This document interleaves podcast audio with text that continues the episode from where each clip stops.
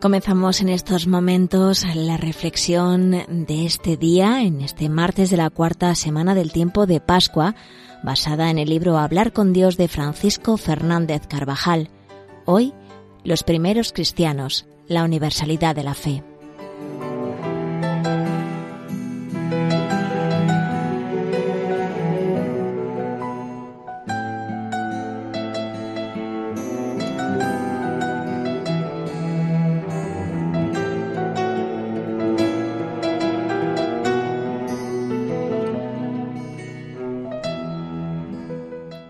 Nuestro Señor fundó su Iglesia sobre la debilidad, pero también sobre la fidelidad de unos hombres, los apóstoles, a los que promete la asistencia constante del Espíritu Santo.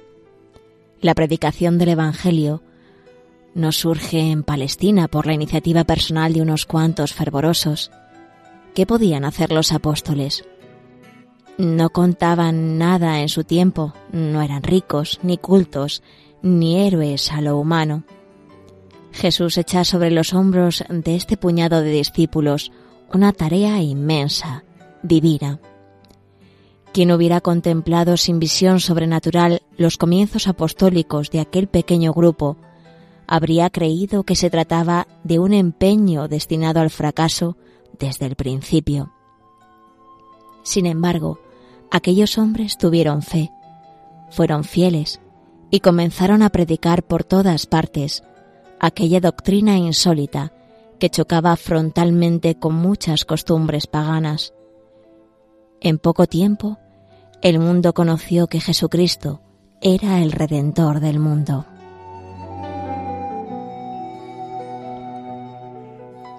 Desde el principio, la buena nueva es predicada a todos los hombres sin distinción alguna los que se habían dispersado en la persecución provocada por la muerte de Esteban, leemos en la misa de hoy, llegaron hasta Fenicia, Chipre y Antioquía.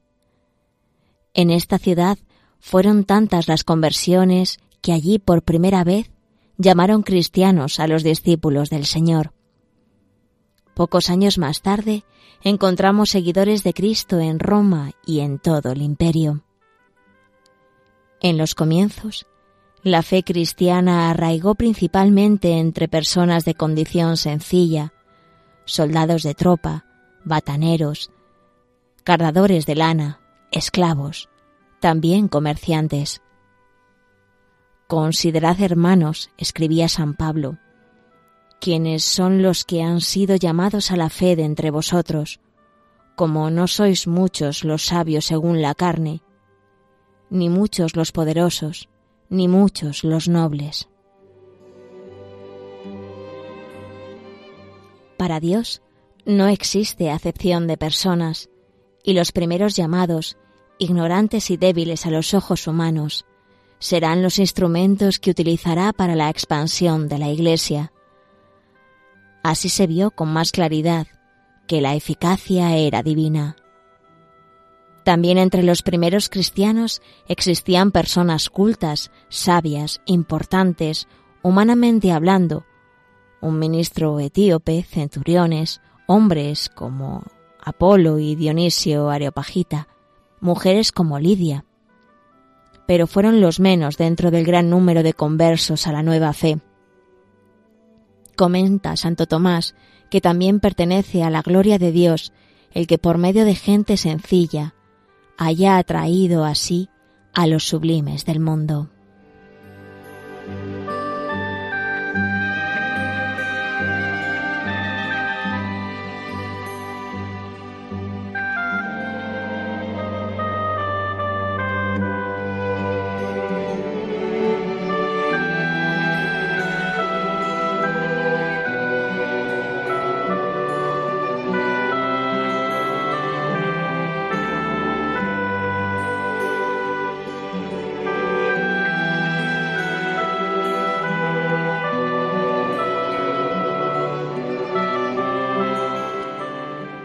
Los primeros cristianos ejercían todas las profesiones comunes en su tiempo, salvo aquellas que entrañaban algún peligro para su fe, como intérpretes de sueños, adivinos, guardianes de templos, y aunque en la vida pública estaban presentes las prácticas religiosas paganas, permaneció cada uno en el lugar y profesión donde encontró la fe, procurando dar su tono a la sociedad, esforzándose por llevar una conducta ejemplar sin rehuir el trato, al contrario, con sus vecinos y conciudadanos.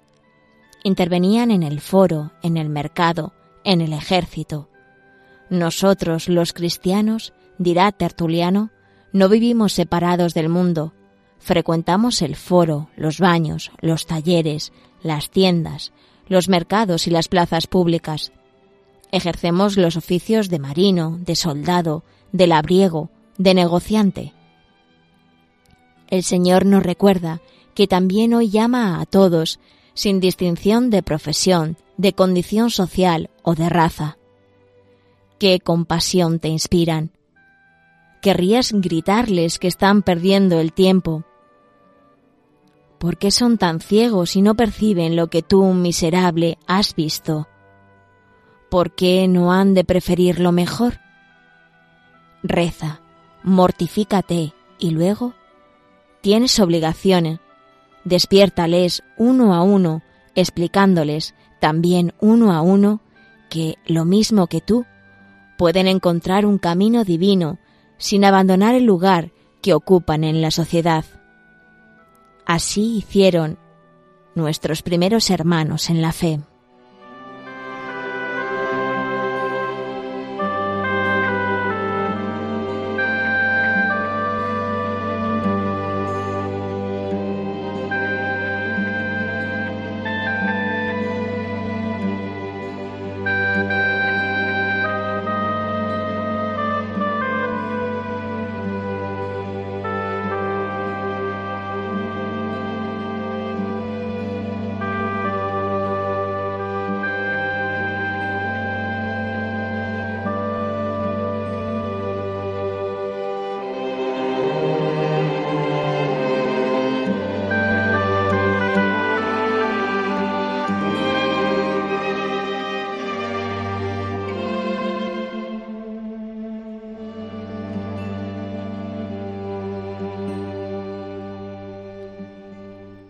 A finales del siglo II, los cristianos están extendidos por todo el imperio. No hay raza alguna de hombre, llámense bárbaros o griegos o con otros nombres cualesquiera, ora habiten en casas o se llamen nómadas sin viviendas, o moren en tiendas de pastores, entre los que no se ofrezcan, por el nombre de Jesús crucificado, oraciones y acciones de gracias al Padre y Hacedor de todas las cosas. Los fieles cristianos no huyen del mundo para buscar con plenitud a Cristo. Se consideran parte constituyente de ese mismo mundo al que tratan de vivificar desde dentro, con su oración, con su ejemplo, con una caridad magnánima. Lo que es el alma para el cuerpo, esos son los cristianos en el mundo. Vivificaron su mundo, que en muchos puntos había perdido el sentido de la dignidad humana, siendo ciudadanos como los demás, y sin distinguirse de ellos ni por su vestido, ni por sus insignias, ni por cambiar de ciudadanía. No solo son ciudadanos, sino que procurarán serlo ejemplarmente. Obedecen las leyes, pero con su vida sobrepasan las leyes, las cumplen acabadamente en beneficio de todos. Ya San Pablo enseñó que se había de pedir a Dios por los constituidos en autoridad. Como ciudadanos ejemplares, honraban a la autoridad civil, pagaban los tributos y cumplían las demás obligaciones sociales. Y esto en épocas de paz y en momentos de persecución y de odio manifiesto. Un ejemplo de heroicidad de los primeros fieles en vivir estas virtudes cívicas nos lo proporciona San Justino mártir a mediados del siglo II. Como hemos aprendido de él, de Cristo, nosotros procuramos pagar los tributos y las contribuciones íntegramente y con rapidez a vuestros encargados. De aquí que adoramos solo a Dios, pero os obedecemos gustosamente a vosotros en todo lo demás, reconociendo abiertamente que sois los reyes y los gobernadores de los hombres, y pidiendo en la oración que, junto con el poder imperial, encontréis también un arte de gobierno lleno de sabiduría. Y Tertuliano, que atacaba con vehemencia la degeneración del mundo pagano, escribía que los fieles oraban en sus asambleas por los emperadores, por sus ministros y autoridades, por el bienestar temporal y por la paz.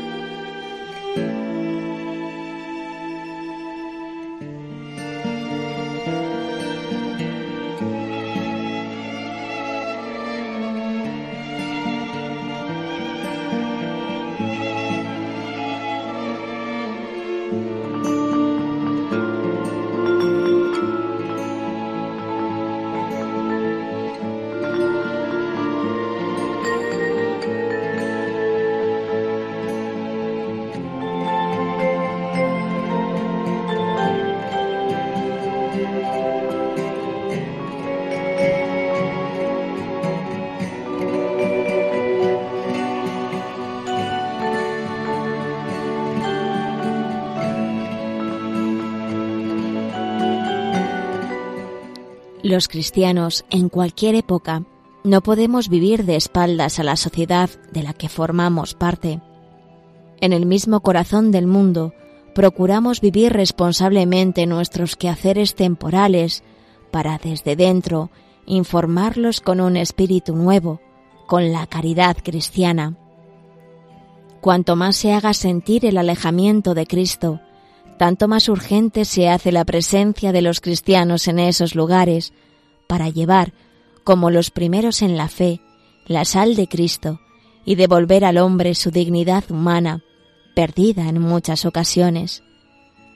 Para seguir las huellas de Cristo, el apóstol de hoy no viene a reformar nada, ni mucho menos a desentenderse de la realidad histórica que le rodea le basta actuar como los primeros cristianos, vivificando el ambiente.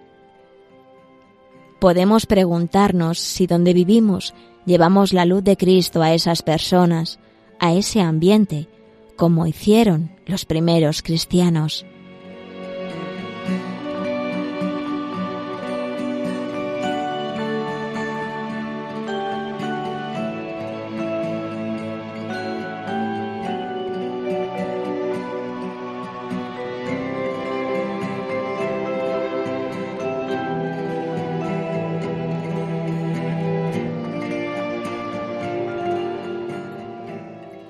Los caminos de acercamiento a la fe fueron muy variados, algunos extraordinarios, como le sucedió a San Pablo. A otros los llamará el Señor a través del ejemplo de un mártir. La mayoría de las veces conocían la buena nueva por medio de algún compañero de trabajo, de vecindad, de prisión, de viaje. Ya en la época apostólica se hizo costumbre bautizar a los niños incluso antes de tener uso de razón. San Pablo bautizó familias enteras y junto con los demás apóstoles transmitió esta costumbre a toda la Iglesia. Dos siglos más tarde, Orígenes podía escribir este texto. La Iglesia ha recibido de los apóstoles la costumbre de administrar el bautismo incluso a los niños. Las casas de los primeros fieles, iguales externamente a las demás, se convirtieron en hogares cristianos. Los padres transmitían la fe a sus hijos y éstos a los suyos, y así la familia se convirtió en un pilar fundamental de la consolidación de la fe y de las costumbres cristianas. Empapados por la caridad, los hogares cristianos eran lugares de paz, en medio, no infrecuentemente, de incomprensiones externas, de calumnias, de persecución. En el hogar se aprendía a ofrecer el día, a dar gracias, a bendecir los alimentos, a dirigirse a Dios en la abundancia y en la escasez.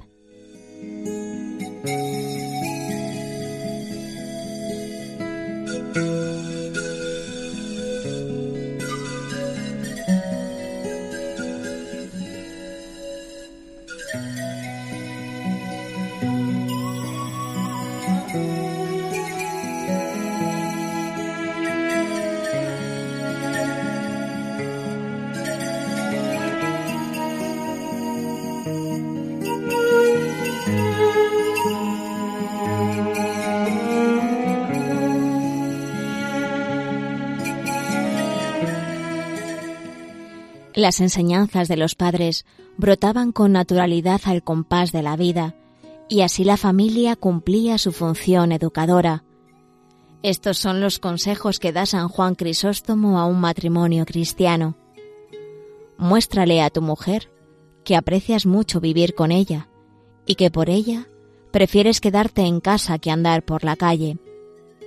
Prefiérela a todos los amigos e incluso a los hijos que te ha dado Ama a estos por razón de ella. Haced en común vuestras oraciones. Aprended el temor de Dios. Todo lo demás fluirá como de una fuente, y vuestra casa se llenará de innumerables bienes. Otras veces es un hijo o una hija el foco de expansión del cristianismo en su familia. Atrae a otros hermanos a la fe, quizá luego a sus padres, y estos a los tíos, y acaban acercándose hasta los abuelos.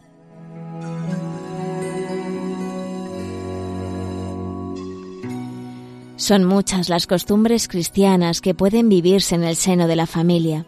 El rezo del Santo Rosario, los cuadros o imágenes de la Virgen, hacer el nacimiento en Navidad, la bendición de la mesa y otras muchas. Si sabemos cuidarlas, contribuirán a que en el hogar se respire siempre un clima amable de familia cristiana, donde desde pequeños se aprende con naturalidad a tratar a Dios y a su Madre Santísima.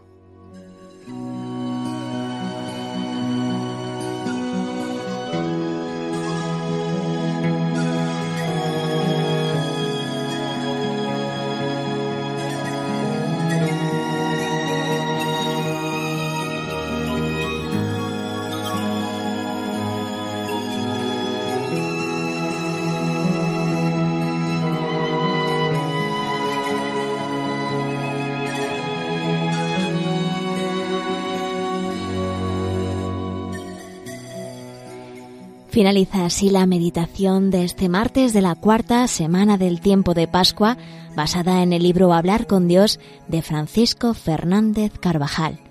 Los primeros cristianos, la universalidad de la fe.